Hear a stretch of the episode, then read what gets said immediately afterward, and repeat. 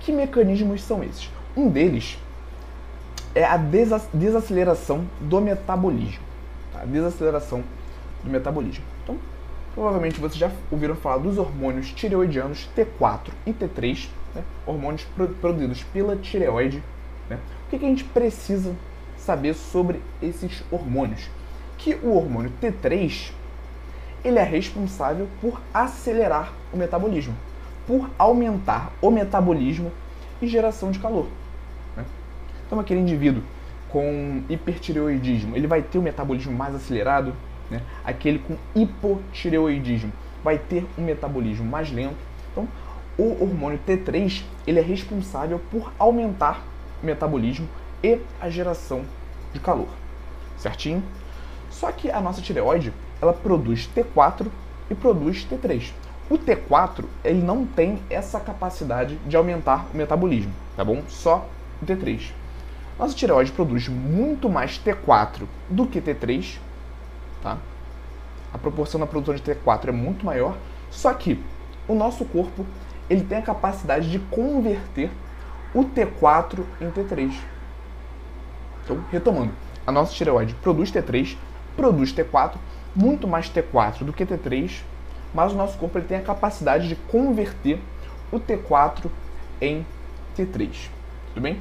E essa adaptação é justamente em relação a isso. Né? Quanto mais T3, mais acelerado vai estar o metabolismo.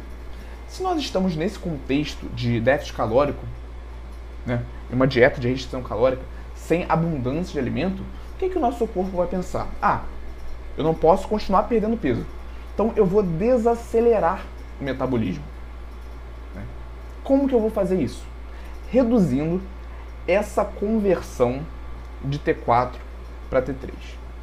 Então o nosso corpo ele reduz a conversão de T4 para T3 né?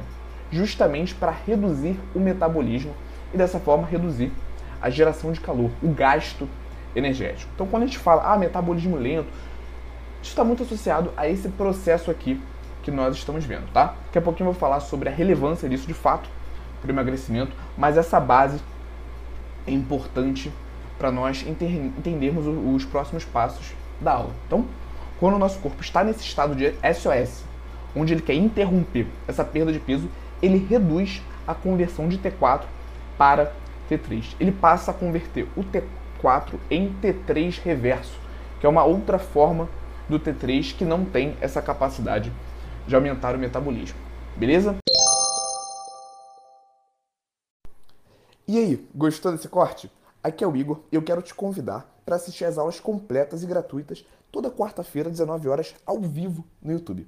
Para participar, é só você se inscrever no link que está na descrição desse episódio do podcast e nos vemos lá quarta-feira, 19 horas, ao vivo no YouTube.